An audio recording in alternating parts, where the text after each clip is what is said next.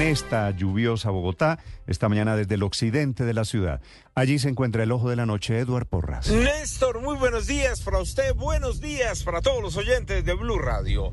Aquí está la información con los hechos más importantes ocurridos en las últimas horas y hablamos del fuerte aguacero que se presentó en la capital del país durante parte de la noche. Esta madrugada lloviznó y llovió fuerte también en algunos puntos de la ciudad, por eso hay algunas vías encharcadas sobre la calle 26 sentido oriente-occidente, la carrera 68 en autopista norte, entrando por la 180. Allí también hay un gigantesco charco debido a ese fuerte aguacero que cayó en la capital del país. Nos encontramos a esta hora en la calle 26 con Avenida Ciudad de Cali. Este es el puente donde ya se han presentado víctimas mortales, donde una banda de criminales ha atacado a ciclistas, ha atacado a peatones y en las últimas horas conocimos del caso de dos jóvenes víctimas de por lo menos ocho criminales que llegaron, los encerraron, uno de ellos se alcanzó a escapar, pero al otro le dispararon con un arma de fogueo en cinco ocasiones, lo hirieron con arma blanca y a esta hora se encuentra recluido en un centro médico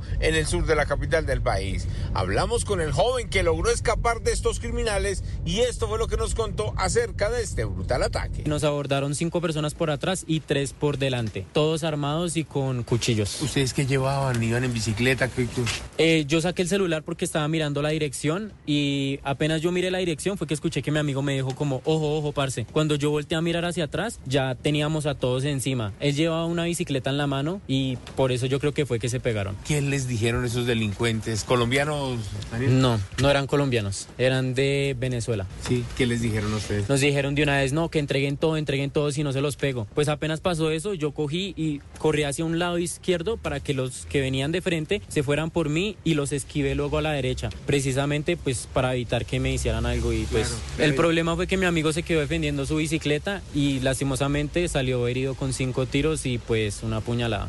Denuncia este joven que en la parte sur del puente se encontraba un policía que no hizo nada, ni siquiera reaccionó, fue otro uniformado que ni siquiera estaba trabajando, quien lo acompañó, pero infortunadamente ya era demasiado tarde. No robaron a los jóvenes porque no se dejaron quitar sus pertenencias, pero infortunadamente la persona lesionada sí se encuentra con serias contusiones en su cuerpo, producto de estos ocho criminales que lo atacaron y se escaparon de este lugar. Edward Porras.